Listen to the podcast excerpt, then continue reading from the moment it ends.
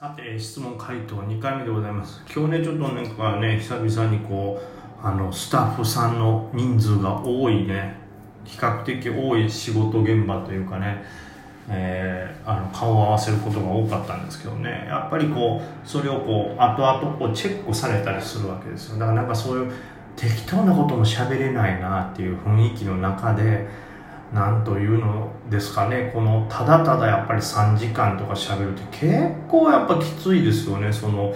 ねただだらだら喋るっていうのでも結構3時間ってきついわけです。こういう質問をもらったりとかね何か見てっていう材料があったらいいですけどさあはい今からなんか喋ってって言われたら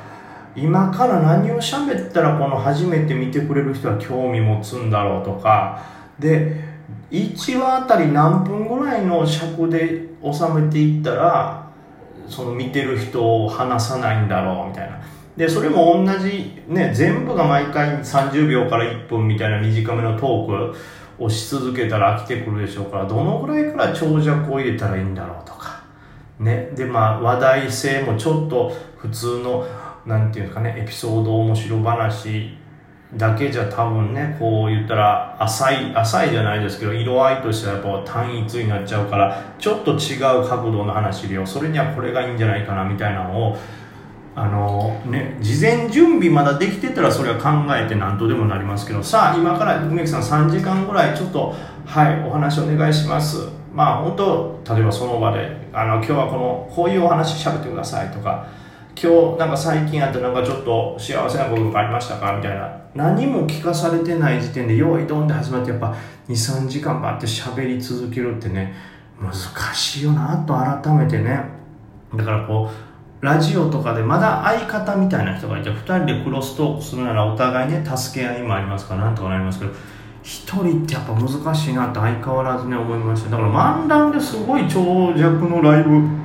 やる人とかすごいよね。まあ、ネタやからある程度当然それは食ってきてますけどそれでも大変やし話術って自分の体力もありますからね。でなんか改めて難しいなと思ってあれがだからね本当ある程度ざっくりでも、ね、お客さんにある程度なんていうんですかその内容のクオリティは保証しなダメじゃないですか。ね何もなくお金取るわけにもいかないですからそうなった時にある程度は固めてたとしてもそれでもやっぱり2時間3時間バッと喋るっていうような、まあ、ライブであるとか、まあ、こういうラジオ的なもそうですけどやるとこれもかなりこう力つくでしょうね。あのー、ね声が返ってこないしかもその撮影だとね。じゃあバッて喋ったものの今のあんまりやったんかなとかっていう考えとか今の位置今のタイミングであの話するべきじゃなかったんかな。これもっと別で今のが良かったとして別のとこの無駄がないところで言った方が良かったかな。さっきのとこだとカットされちゃうかとかね。そういうのを考えながらそれにでも気を取られたら黙ってしまうからみたいなのを考えると結構ね23時間何もなく喋るっていうのもね大変だなとね改めて思いました。いい刺激でしたね。プロの方々にも会いましたからね。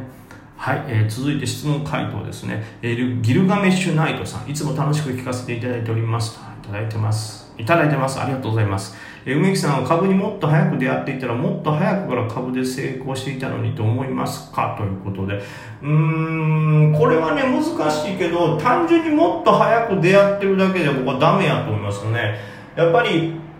僕は基本的にやっぱ頭悪いしバカだって思ってるんでそんな僕でもやっぱり年々マシにはなってきてるなと思うんですよ。はい。まあもうそれはこの今の能力で2年前にいたらもっとやれたのになとか思いますけど、それはやっぱりその時の能力だと僕は多分気づけてないし、あの、なんていうかね、取得できない、習得できない能力やったかなとかもね、ありますから、うん、もっと早くから成功していたとは思わないですけど、ただ絶対始めるのは早い方がいいわけですよ。だってそもそも株のこと知らなければアンテナもないし始めてないから上手くなろうとした時のこのね収集力がないじゃないですか。これが例えば本当に10歳とかから投資っていうのをちょっと触れてたらね空き時間にちょっとだけでも最初の頃はそんながっつりじゃなくても空き時間にちょっとずつちょっとずつでも勉強していくだけでももう言ったらこの年になれば膨大な量になるから俺だから絶対ね株にしてもその生きる術っていうのは子供の頃にだいぶ早めに教えといた方がいいよね。そのバイトじゃないけど金を稼ぐことというのをある程度はね。それが全てになったら当然ダメだよっていうことは必要やけどもう子供の頃のうちにそのいわゆる最悪困ったらこうやって生きていけるよとかパン屋さんの裏でパンを拾ったらいいのよ。でもあのバジルが入ったパンはやめときやカビ生えてるかどうかわからんからみたいなこととかね。はい、そういうのじゃないですけど生きる術っていうのは身につけた方がいいよなって。でその中に株っていうのも絶対入りますからうん早く始めてた方が一概にいいとは言えないですけどもっと早く出会ってたらまあね。結局この年とか人の出会いとかによって勉強できる度合いは変わりますけど早く始めてた方が可能性は上がったでしょうね。はい、えー、続いての質問は、えー、これです。DJ ヨッシーさん梅木さんこんにちは。本日のラジオでもさ触れていたリビンテクノロジーテックかな？リリビン T ですが私も5倍売りで買おうと思いなりがい注文していたのですが初めは9000株のなりがい注文があったのに12時29分頃よりギリギリには、えー、3000株のなりがいに減っていたので怪しいと思い買うのをやめてしまいましたと。あそこで買えるのはやはり知識と経験などの差でしょうかということで。まあもうヨッシーさんの思う通りもっとね経験がなかったらまあなりがいが減ろうがいったれみたいな感覚になりますけどこのヨッシーさんが感じられたあれ？なりがい減ったから一回やめようっていうのは非常にまあ正しい考えというか全然あの悪いことじゃないと思います。で実際だってあれですよね。リビンティは寄りましたよね。あのその後というか。確か酔ったはずなんですよ。あの僕追加で変えたんで、えーと、これはだから11時ぐらい、そうっすよね。えー、特買で始まったものの、えー、2700円、2700円ぐらいで酔ったんかな ?2750 ぐらいで酔ったんかな。で、その後張り付いていったってことなんで、まあ、どっちにしろ、えー、その、なりがいで入ってたとしても、その寄り値ぐらいでは変えてるわけなんですよね。で逆を言えば別にその時点で一回なりがいを外してたとはゆえ寄ってからの値動きを見て買うっていうのでも間に合ったんでそのなりがいが減ったなという時点で一回怖いかもやめた方がいいのかもって思う感覚はいいと思いますただ本当にそれプラス知識と経験なんでしょうけどいやこれなりがい減ったんはこう揺さぶってきてるのかなと。いやいややっぱ本当なんて。ここがな揺さぶりなんか本当なのかっていうのを見抜こうと思ったらやっぱりリビンティが出したあの材料の良さ。